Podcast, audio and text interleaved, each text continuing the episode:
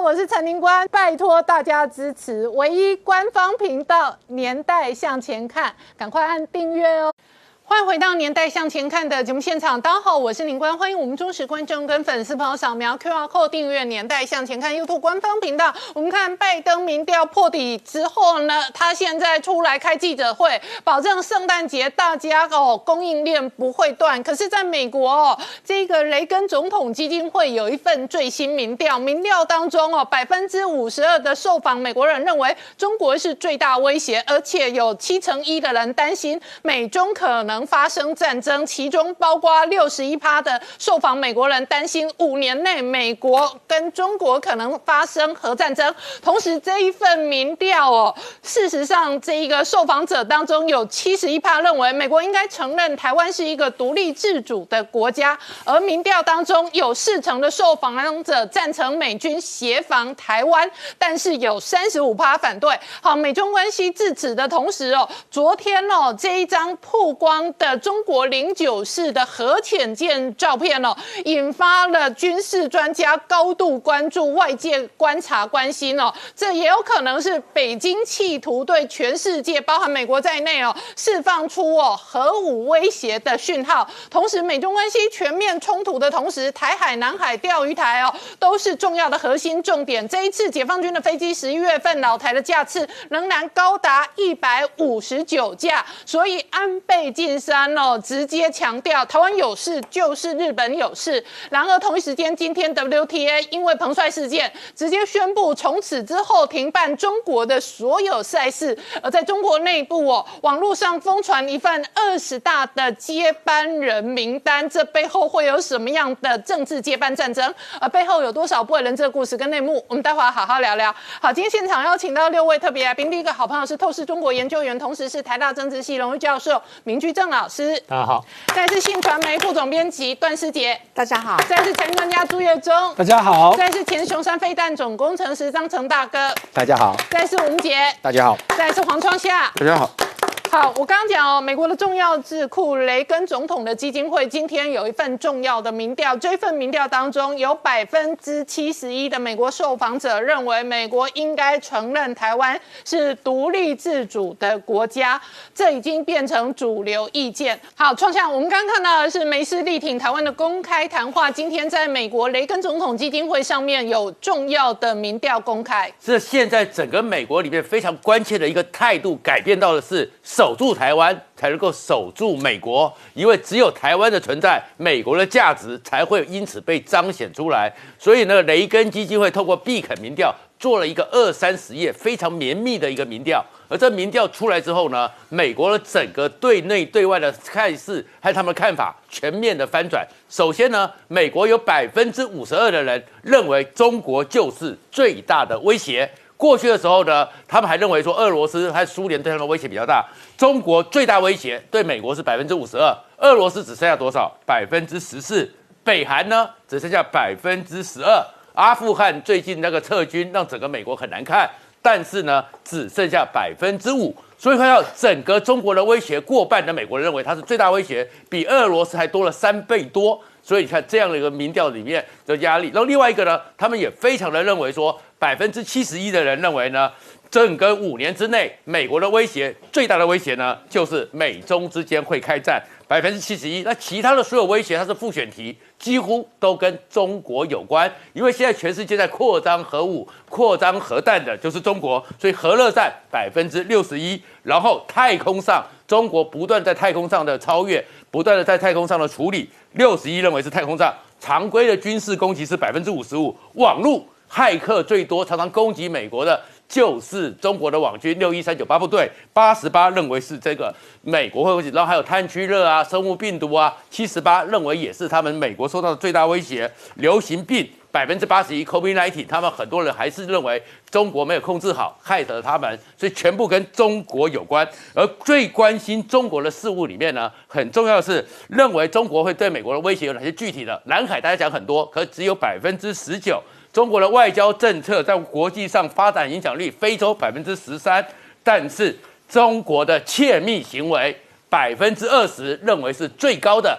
这个是对美国最大的威胁，认为中国的窃密。而至于人权呢，是百分之十七，台湾是百分之七。而讲到窃密里面，就会开始是是否担心美国的技术会落后给中国。百分之七十三人非常担心，因为中国到处在偷，一偷了以后，美国的优势会被中国给偷走了。而中国偷走技术里面，他们认为是 AI 还有供应链的脆弱，各占百分之二十三，分居前两名。他们认为就是中国偷技术造成美国最大的威胁，然后将来是通信技术或什么状况。而整个回来的时候，接下来的问题就问了：如果中国在开战里面，你们核心的原因就是台湾，嗯，但是他们讲，如果中国攻击台湾的时候，美国应该怎么做？百分之七十一的人认为，美国政府应该立即公开、正式承认台湾是独立自主的国家。然后，但是呢，后面那个上面呢写的不够精准，是如果你赞不赞成在中国攻击台湾的时候，地面部队嗯协防台湾，百分之四十的人认为地面部队应该来。那地面部队来意是什么？是直接进驻台湾。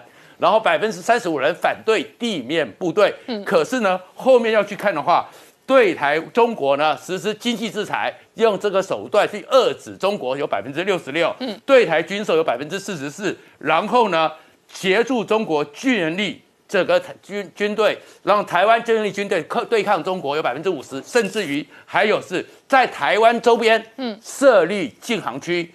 共军的飞机过来，美军会把它打下来。所以虽然地面部队直接进驻是少的，好像比较低，可是百分之五十还是认为应该直接的进来。好，那我请教一下张成大哥哦，这一次哦，美国对于中国的高度威胁变成两党跟国会的统一跟最大公式之后呢，昨天曝光的中国零九式核潜舰哦，外界也拉高了对于中国核武的威胁。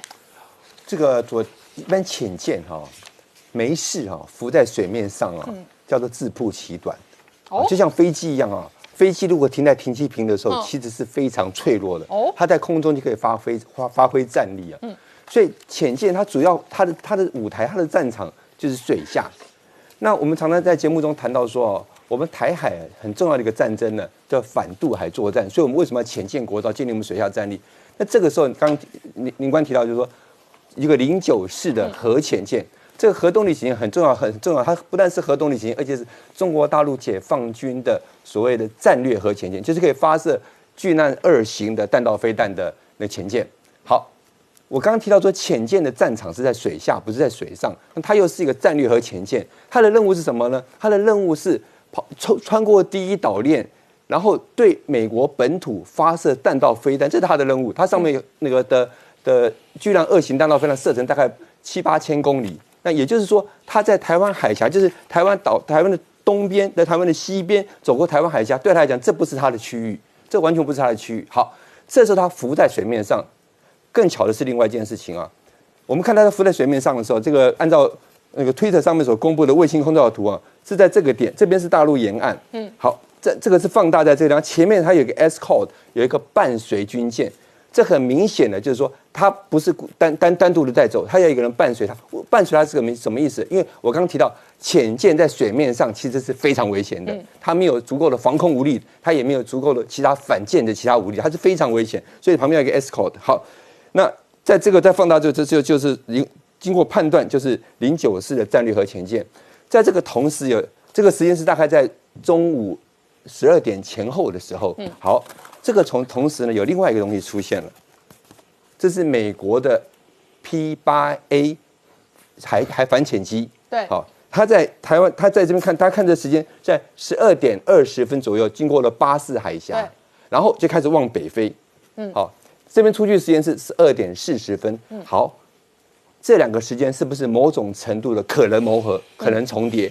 好，我们现在不知道这个潜舰。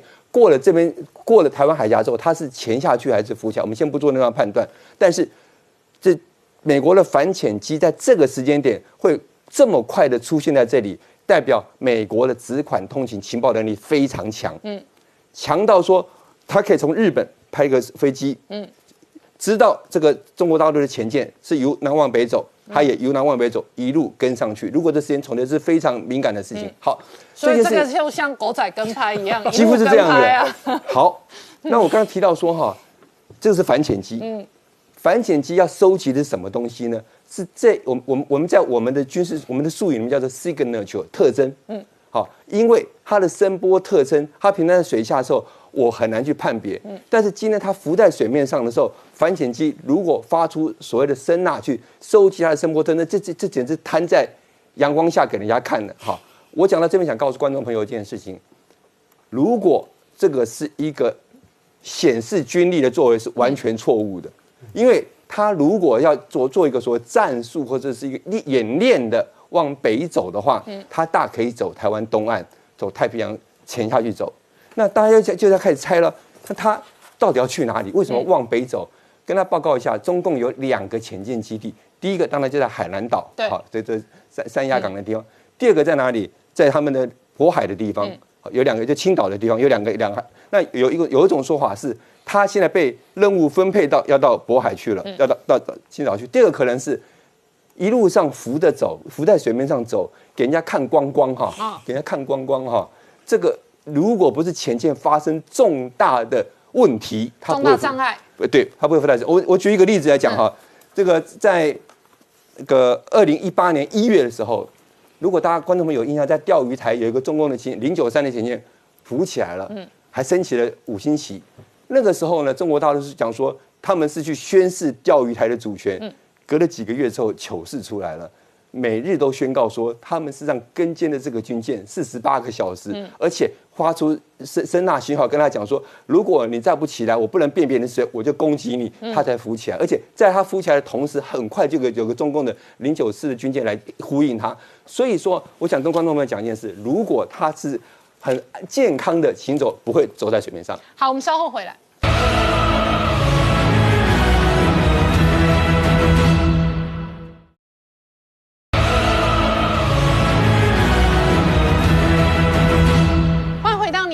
前看的节目现场，我们今天聊的是美国总统的这个雷根总统基金会今天公布了一个相关的政情民调，其中百分之五十二的受访者认为中国是美国最大威胁，百分之七十一的受访者担心美中发生战争，其中的六十一趴的受访者特别担心五年内可能发生核战争。那明老师，同一时间哦，全球高度关注的是北京的接班人战争。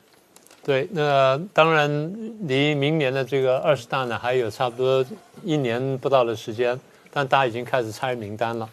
呃，我们一般来说猜几个层面，一个猜常委，嗯，一个猜政治局，一个猜中央委员。中央委员委员最难猜，因为一百多两百人，但那个都是大家高度关注、高度关注的问题。那今天我们的时间呢，我们就先拿来谈谈这个常委。第一，我们要谈谈人数。那目前常委人数是七个。但前前后我已经看到一些消息，有人说常委可能减为五个。嗯，如果真的减为五个的话，那说明一件事情，就是习近平的控制能力加强，啊，通常是这样的。那另外呢，就是会变成九个。如果是这样的话呢，通常我们会认为说他的能力削弱，别的派系要把人插进来，所以他不得已呢被迫接受。那假设如果仍然是单数的话啊，那应该是七个。好，我们等下就从这边谈起。好，下一个相关的问题就是。会不会变成双数？嗯，因为一般来说都是单数。单数方面，就最后万一要有一个形式上投票的话，那你还是要的单数决定。然后这个最后在党主席或总书记投下关键那一票。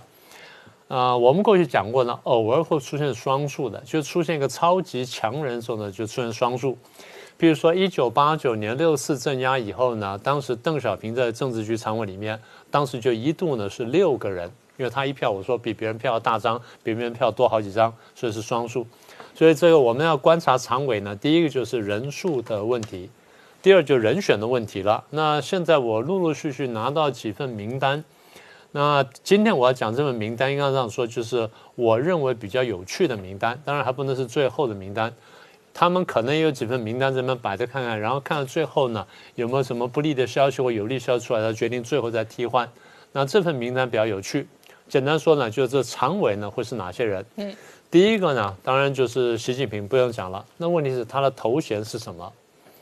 现在我收到头衔说是国家主席，但那个不是真正准确头衔。他当然是国家主席，如果他连任的话。但是比较关键就是他到时候连任之后之后，他的党内是总书记还是主席还是什么位置？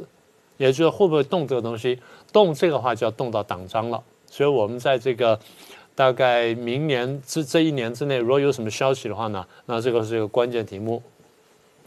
所以第一个呢，这人不多，那习近平呢，这个不管是叫总总书记还是叫党主席哈，他是一号人物。但大家不要忘记，明年到这个时候呢，他无论如何是六十九岁。嗯，这跟我们讲的七上八下呢就有冲突。嗯，大家说那这不是违反七上八下了吗？我过去跟大家讲过，我们再说一次，七上八下是软规矩。嗯，所以软规矩就是可以破的，但是如果没有什么特别原因，大家通常会遵守。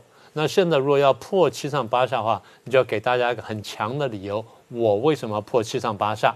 然后呢，其他人还得要遵守。好，那么这是第一个。那第二个呢，就是总理。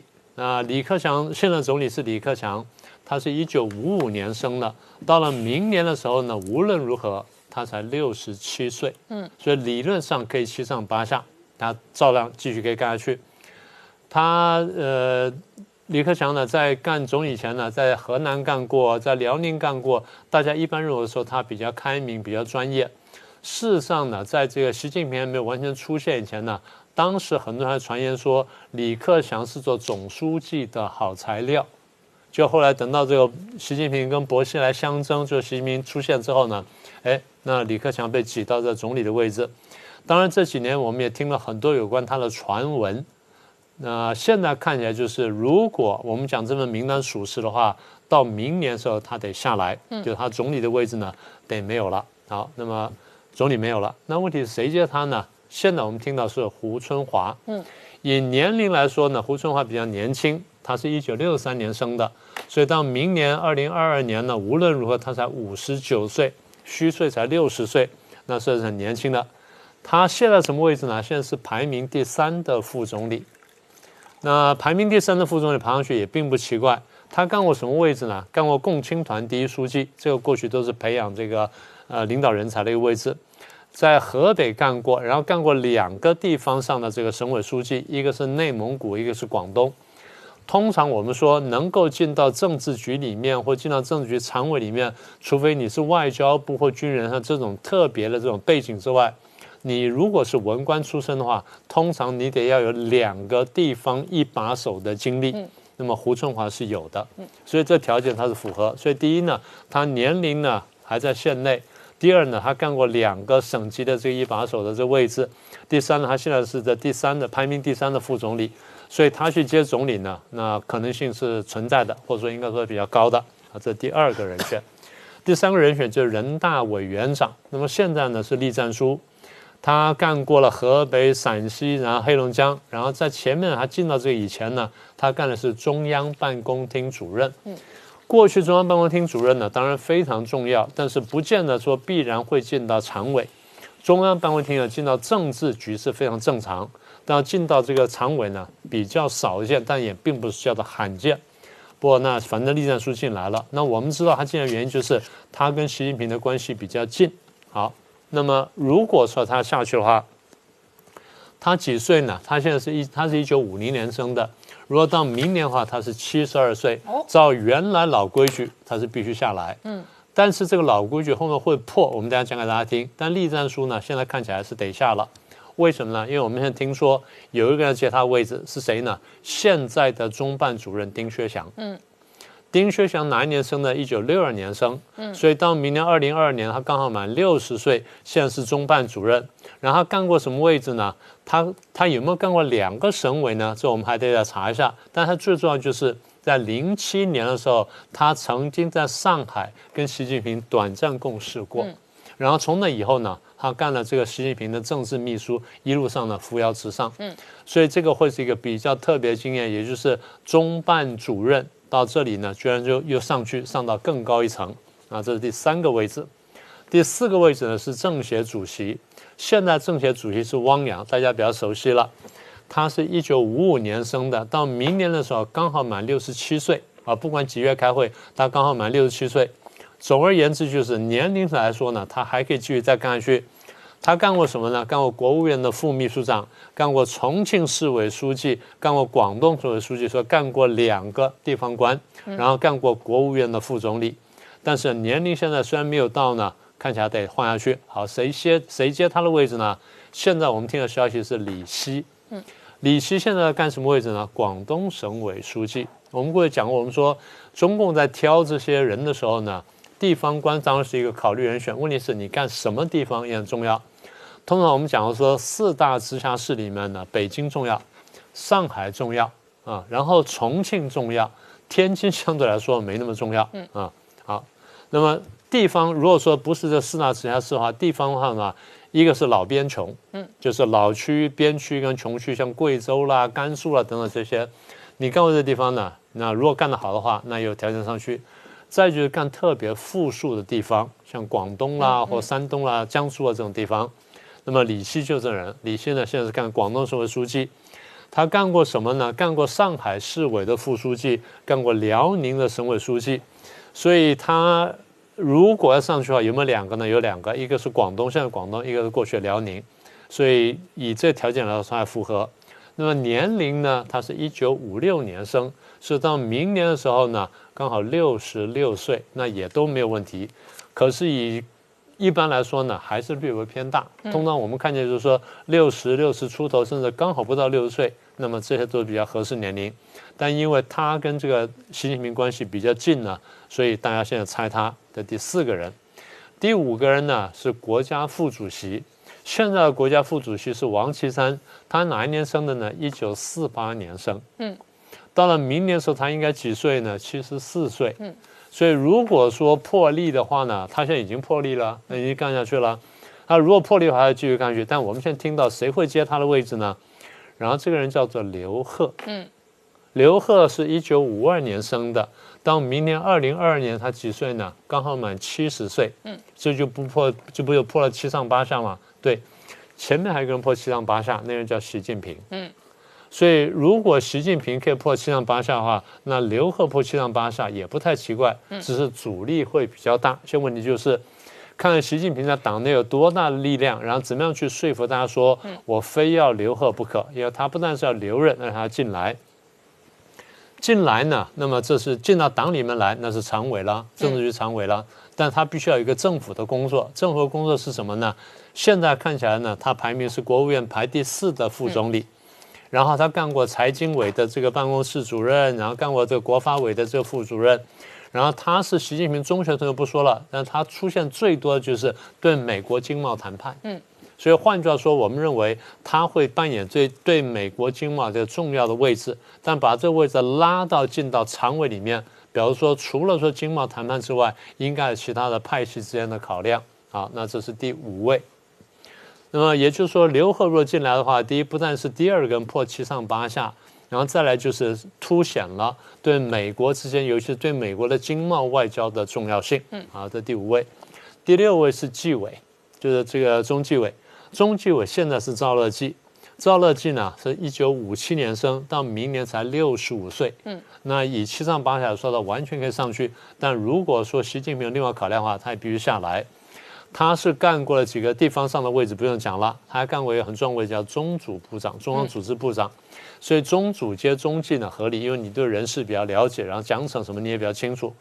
好，那么他如果下来的话，谁要接他呢？我们现在听到叫陈全国哦，西藏那个，对你很有印象哈。他在干这个干西藏之外，他干过新疆，干这两个地方呢，都是以残酷镇压出名。陈全国因为在新疆的镇压呢，还被国际制裁，对不对？所以当时我们节目讲过，中共是这样啊。那么我们先说年纪，他是一九五五年七月生，到明年二零二二年呢，他刚好满六十七岁，还不到六十八岁，所以没有问题。然后也有地方上经历。那如果他来干纪委的话，那应该就是说，这个人够残酷，残酷到党内人会怕他，所以干纪委呢有用。这第六个。好，我们稍后回来。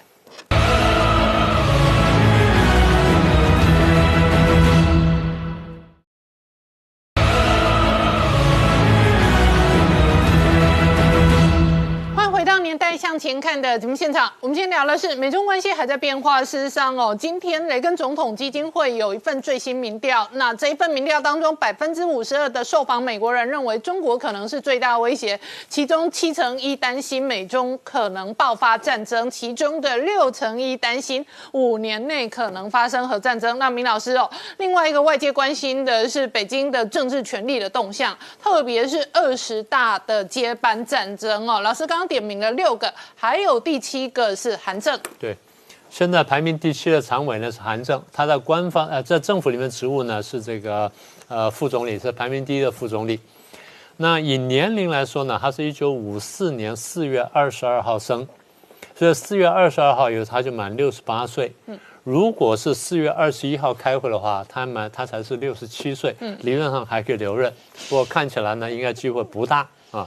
对，这个中国是很讲究的，过去真的是很讲究的。好，那现在传说谁要接他呢？陈明尔接他。嗯，陈明尔是一九六零年生，所以到明年二零二二年呢，他刚好是六十二岁。他干过贵州，现在干重庆，所以也符合我们刚刚讲的两个地方上一把手的位置。那陈明尔过去被人家讲说是这个明日之星嘛，所以这个他上来呢也并不太奇怪。所以如果说这七个常委是这些人的话，那。这是目前我们听到的，但我必须这样说哈，这是目前听到的。我们大概还有差不多十个月的时间，所以我们相信可能还听到十个版本都不止。将来我们可以一个个分析一下它的可能性。好，那除了这些可能上来之外，我们要看一下哪些人应该上来没有上来，或应该下去，这个呃好像该下不下的，我们得看一看。那第一个呢是王沪宁，嗯，王沪宁呢现在是排名第五的这个常委。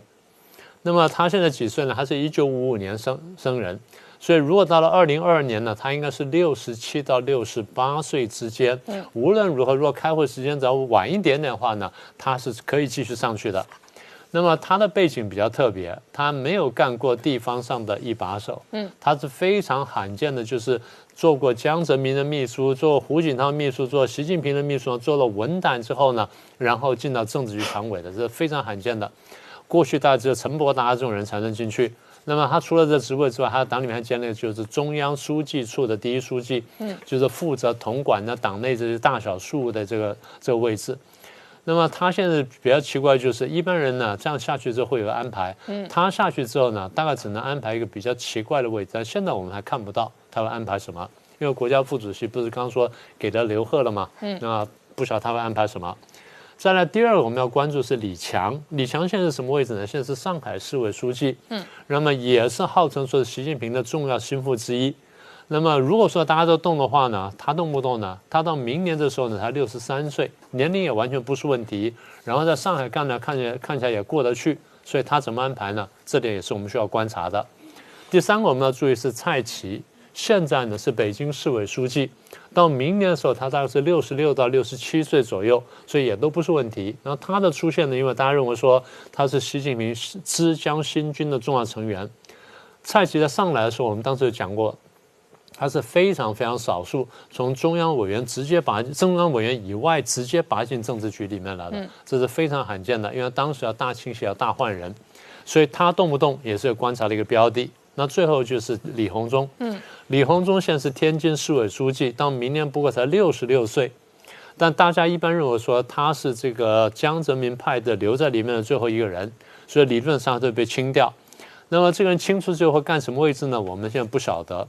所以刚刚讲说有三个直辖市的市委书记没有动，现在唯一动的就是重庆的陈敏尔，所以一个可能就是他们他们对调，他们轮调。这个比较简单的办法，嗯，再一个就是你留在原地不动，那这样的话就产生别的问题。至于别的问题什么呢？将来我们就有机会，我们再详细再说。好，那明姐一方面哦，外界关心北京的动向的同时，另外一方面，整个十一月份哦，事实上解放军的飞机扰台高达一百五十九架次。对，针针对这个解放军呢扰台的动作不断哦，其实不是只有台日关切哦，那包含像美军呃首位的这个女性的陆军部长啊，这一位叫做 Christine w a l s m u s e 啊，那最近在这个 CASIS 哦，这个美国华府智库的一个座谈中间谈到说哦，这个美军在印太的这个战略挑战里头，其实就包含这个攻击哦，不断的呃侵扰台湾的防空识别区哦。那他也认为这个动作其实是对台哦是极具侵略性哦。那在印太地区的战略挑战，除了攻击扰台之外，当然他也谈到说，中日之间可能在这个钓鱼台海域哦主权的争议，还有包含像中国在南海的军事扩张，这些都是美军关切的一个重点啊。那至于要如何避免中美之间造成误判啊误解而导致这个战争爆发哦，那他认为有几个模式可以这个呃可能加强哦，包含像第一个，他认为说这个美方跟中国哦之间呃双方的沟通哦，应该是有助于避免这个相关的意外升级啊。那所以看到说为什么最近传出说呃在拜习视讯会议之后，可能不管是先前有讯息说圣诞节前或者呃明年一月美中之间的军事高升。呃，高层会谈哦，可能会进行哦。那台还有同时，他也提及哦，包含在这一个呃华府哦，这个提这个对于这个美台之间呃防卫的一个合作哦，呃持续在推动这个部分，他也特别强调说，这个是为了避免哦台海。这个爆发冲突，而不是而不是啊，要借由这个动作来引爆台海的战争啊。那当然还有包含这个，他认为说美军哦要这个应对中国的这些战略上面挑战，最好的一个最佳策略哦。他强调说是要确保美军的一个震慑力哦，能够大于让中国不敢对台动武。所以这样的说法其实也代表说，美军在思考哦，如何在这一个贺主这个中国可能武力犯台的这个中间，除了这一个。对话谈判啊，这样沟通的方式之外，当然最重要的后盾还是他的一个国防的硬实力哦。所以看到刚刚讲到说，这个解放军哦，十一月。呃，有高达一百五十九架，这个其实是法新社做的统计哦。如果根据台湾国防部的相关数据统计，应该是有一百六十八架次哦。那这个已经是呃连续三个月来，也就是九月、十月、十一月哦，呃以一个月来计算，有破百架这个攻击扰台的记录。那而且在这个月来讲哦，出动的各种机型哦，可能也是历来呃罕见呃最多。那包含像先前外界关注的说，连运二十的加油机都出动之外哦，那外媒关注说，呃这个轰六 K 哦，这种可以搭载核武的轰炸。机都出现，不过这样的一个轰六 K 其实哦，它在台湾周边的一个出没，其实已经非常多年，包含像先前还曾经这个绕岛巡航哦。那这一次外界比较关注的是说，有没有可能在譬如说这一个二十八号那一天，呃，二十七架大规模的绕台活动中，中间是不是也有轰油六哦？就是说它的加油型也有出动，那甚至包含像军具备空中加油能力的轰六 N 这些部分，可能都是新的一个发展。那包含像这一个。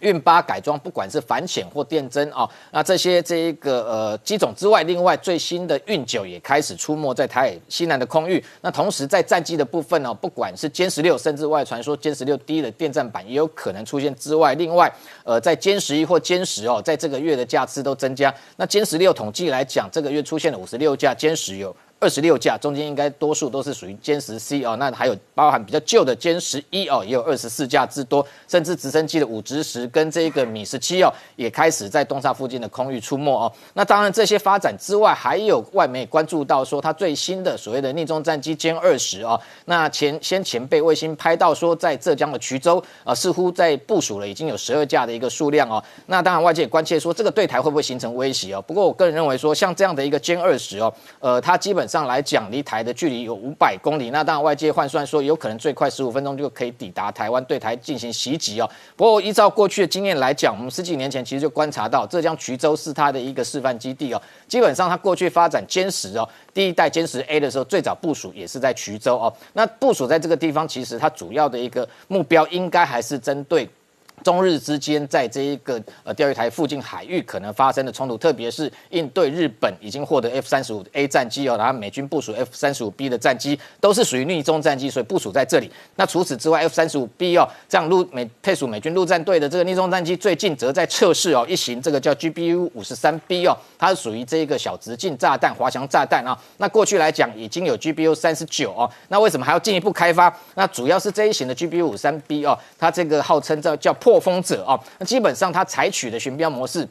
就是呃，基本上抗干扰的能力更强，属于三种模式哦，可以半主动雷达、主动雷达，甚至红外线巡标的模式进行切换。也就是说，它进行这个呃这个对地打击，特别是反坦克上面的能力大增哦，可以全天候。甚至因为过去我们看到我们的非常多的战车坦克，为了避免遭到这个空中的袭击哦，会这个喷烟来做自己的掩护哦。那未来面对这样的一个新一代哦，甚至可以透过红外线巡标这样的一个空对地的一个打击的利器哦，特别它滑翔。的距离可以。这个远达一百一十公里哦，也就是说对 F 三十五 B 来讲，或 F 三十五自己本身来讲是非常大的一个呃注意，不会遭到地方的这个防空飞弹的袭击。那这样的一个情况，基本上地面坦克恐怕哦，就算是有各种掩护，也躲不掉这样的袭击。所以整体看来，这一个美中之间哦，我认为军事的对话谈归谈哦，不过真正的一个军事的硬实力哦，可能才是哦美方最后自己认为能够有效遏制中国可能对台武力入侵的一个重要的方法。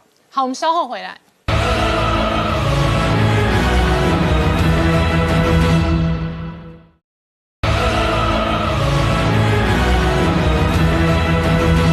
欢迎回到年代向前看的节目现场，我们现在聊的是哦，这一个最猛的病毒确实使得美国股市哦现在严阵以待，那连联准会哦这个未来的做法可能更为强硬，同时哦对于供应链的影响哦，白宫现在如临大敌。好，月中刚刚看到的是拜登出来喊话，他说圣诞节一定让大家手上可以买得到货。是，那可能事实的现实状况并没有拜登所说的这么乐观了。我们看刚结束的感恩节黑五跟所谓的网络星期一呢，其实整体的销售都是往下掉的。嗯那销售往下掉，其实很大原因都是货进不了美国嘛，所以现在美国已经在传言了，哈，这今年可能圣诞老公公不会来了，好，那圣诞老公不会来，哎，这也不是玩笑话，因为美国有很多的机构呢，都会聘请在每年的圣诞节就会聘请很多人来扮演圣诞老公公，到处送礼物。对今年大缺人，嗯，因为大家担心疫情的关系，请不到圣诞老公公来发礼物哈。那当然，现实的问题还是回到这个塞港的问题哦。我们在之前在节目也讲过，美国的塞港其实是越来越严重的，这不是你拜登说了算哦。你说要去解决问题，现实的问题就是没办法解决，甚至你之前要求这些码头工人要加班，结果人家现在抗议罢工，这个问题越来越严重哦。好，所以我想这对拜。对拜登来说呢，这是讨个莫雷西了。那另外一个大家担心的就是美国 Q E 到底会不会加速的退场？好，那目前看来是很有可能的。两个指标，第一个告诉你美国的消费者支出物价指数，好，我们以前看的都是 C P I，现在看的这个叫 P C E。一样创了三十年来的新高，已经超过联准会的标准很多。可是同时间呢，美国的失业率是在下降的。哎，这当然就让美这联准会有了 Q E 加速退场的理由了哈，因为通膨加速嘛，那失业下下降代代表经济转好。所以呢，如果美国真的在加速 Q E 退场的话，谁是最大的受惠者？哎，不是国家，这个东西叫美元。嗯我们看实际的走势，我们对比二零一四年那时候 Q E 三退场的情况，你就知道。我们看到这我所做的图表，在当时有没有看到？我们这是美元指数，有没有一根几乎就是垂直线往上攻？它从八十飙到九十六，对，那当时涨势非常大。那大家再看到今年，哎，虽然这个涨幅没有那么陡，可是是不是也是很明显的一路往上？年初的时候，美元指数大概还在九十以下，现在也都维持在九十六以上了。所以如果再加速 Q E 退场，那有可能美元又要再次狂飙哦。好，我们再看到股市的部分，我们知道十一月刚结束呢，我们来统计一下全世界主要国家股市的表现。哎、十一月份呢，主要股市里面表现最好的是美国的费半，光一个、一个月份大涨了十一趴。哎，今年以来费半也涨三成七耶。没错，但对比最差的是恒生指数跌了七趴多。哎、无巧不巧，今年最差的也是恒生。好，最强叫费半，最弱叫恒生。好所以台湾半导体跟着强啊。没错，好，那所以我们看到，我们就抓两地的指标股来看，哈，我们看到美国 AMD 跟 Intel 这两家公司在十一月的时候，两家公司都涨了二十几趴，一个月涨二十几趴，不得了哦。如果今年来看，AMD 涨了六十一趴，Intel 呃这 N NVIDIA 呢涨了一百三十九趴，可是对应到香港的两大龙头哦，腾讯跟阿里巴巴，好，腾讯十一月还有微涨的一趴，可是阿里巴巴却重挫了二十二趴。那今年以来两家公司都是跌的，腾讯今年跌十七趴，那阿里巴巴最惨，跌了四十六趴之多。好，我们稍后回来。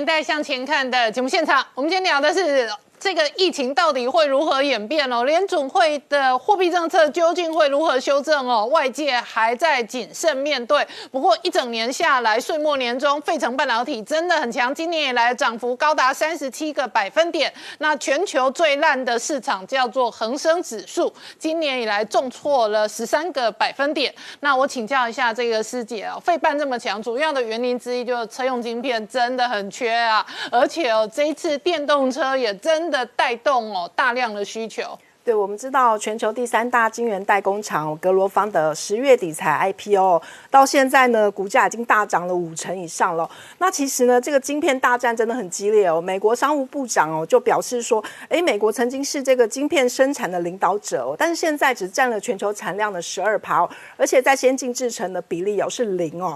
然后呢，尤其是拜登政府希望二零三零年哦，电动车能够达到美国新车销售量的一半哦。那你要达到这个目标的话哦，那你就必须要确保更多的晶片在美国生产。你知道生产一辆电动车平均需要用到两千颗的晶片哦。对，所以对这个不管是汽车生产啊，还有工作职缺都有很大的影响哦。那上个星期呢，这个拜登呢去造访了这个通用汽车的底特律的新厂哦，还试驾了这个最新的电动悍马车哦，而且大力的称赞哦，通用汽车是美国电动车的领导者哦。那听到这里是不是觉得有点怪怪的哦？很多美网美国网友就不太高兴。那之前这个通用汽车的执行长哦，到这这个 CNBC 接受访问的时候，主持人就直接问他哦，目前电动车市场上哦，通用的市占率是九趴，那特斯拉的市占率是六十三趴，你们为什么觉得你们是第一名哦？那这个通用执行长说啊，那是因为晶片短缺啊，不然我们早就是第一名哦。这个时候呢，美国网友 CEO 只要 market share 不好，都说因为晶片缺货。对，那这个时候美国网友就想到了当年通用破产的事情哦，二零零八年不是金融海啸重创，通用破产吗？那当时美国政府投资了五百一。十亿美元去拯救它哦，嗯那最近随着它已经慢慢的转型成功哦，他就把这些股份卖掉，然后卖了三百九十亿美元，所以等于美国政府亏损了一百一十二亿美元哦。然后最近呢，通用汽车它唯一在卖的电动车呢，又因为电池起火事件很多，所以就纷纷被召回。那美国网友就觉得说，哎，我你花了一百一十二亿纳税人的钱哦，然后结果呢又烧掉了多少台电动车哦，就觉得不是非常的满意哦。那尽管呢面临这个晶片的短缺呢，特斯拉还是说，这个上海超级工厂呢，今年呢产量能够达到五十万辆哦，而且有百分之九十的供应链呢已经实现在地化的供应喽。那上海厂主要生产这个 Model Three 跟 Model Y 嘛，那除了中国市场以外，他们也卖到这个欧洲跟日本的市场哦。嗯。所以呢，特斯拉预估呢，在未来多年内哦，它每年的交车量都可以平均成长五成哦，所以这是非常惊人的数字哦。那我们知道，二零一九年底哦，这个特斯拉呢，其实有发表了这个货货卡跑车 Cyber Cyber Truck 哦，那粉丝都很关注，但是到现在已经两年了，这个车子还没有出来哦。那那个马斯克就说哦，他应该会在一月份的时候财开财报会议的时候要透露这个新的消息。但是很好笑的是，马斯克呢，他自己也承认说哦，因为这个。这个 Cyber Truck 的外形实在太特别了，因为它这个有棱有角的设计，就是现在这个画面的外形。对，所以他自己说，他觉得可能会卖的很差哦，但是他不在意，因为他就是喜欢这个设计。他说别人的货卡呢，感觉起来造型都是抄来抄去的，但是只有我们的 Cyber Truck 一看就是未来的外星人制造出来的。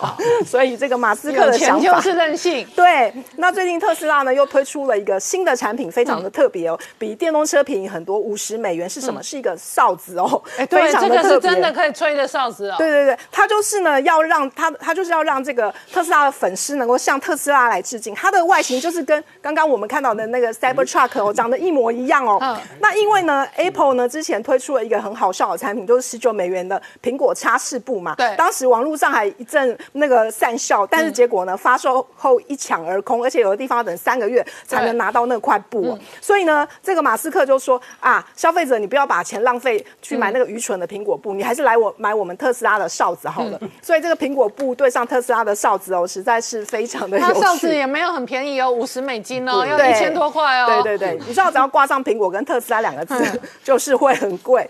那我们知道说红海的电动车哦，其实在十月份的科技展、科技日才亮相哦，然后大家都觉得非常的惊艳哦。那它现在也到这个香港的汽车博览会上面亮相喽。那其实呢，专家就觉得说，哎，其实我们台湾电动车产业哦，过去有打入，虽然要打入。这个特斯拉的供应链哦。但是其实模组跟整车的技术都还是在这个汽车大厂的手上哦。但是我们现在能够推出自己研发的电动车哦，在整体的这个升级上面哦，已经做得很不错。嗯，那再来的话呢，这个未来五年哦，你上宣布它要投资两兆日元哦，它要在这个二零三零年呢推出二十三款的电动车哦，其中十五款是纯电的电动车哦。那我们可以看到，它推出它已经有先有四款车子来亮相了。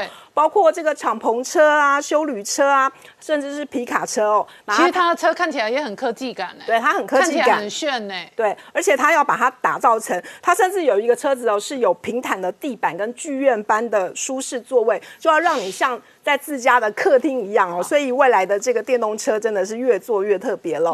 那再来呢？宾士前几天展示了一款这个高效能电动跑车的图片哦。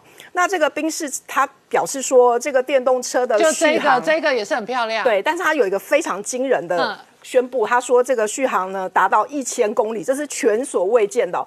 我们知道现在一千公里可以环台吗？可以，可以，可以，就刚好环岛一周，你开到垦丁去再开回来，有没有？对，那因为其实电动车主最害怕就是你开到一半没电。没电。那如果说你有一千公里的话，那就很不得了了。何况这是宾士说出来的，哦不是一般新创公司哦，它它不是只是个梦哦。那我们看到就是这个雷诺大厂哦，它在这个六十年前，它推出了一款车子叫做 Renault Four 哦。那最近呢，因为它庆祝这个车子诞生六十周年哦，所以呢，它就打造出一款飞行车叫 Air Four，就是根据当年的这个雷诺的经典车款哦来打造出来的。当然，我们可以看到它非常的流线型，然后碳纤维打造的车身哦。然后呢，现在这个飞行车哦，真的呃非常的盛行，好像各个大厂都在研发嘛。所以未来呢，我们可能也可以常常看到这个飞行车在天空上面飞。好，今天谢谢大家收看《年代向前看》，也提醒我们忠实观众跟粉丝朋友扫描 QR Code 订阅《年代向前看》YouTube 官方频道。我们同时在 IG、脸书、推特、Telegram 上面都有官方的账号，欢迎大家分享、订阅跟追踪。谢谢大家收看，谢谢。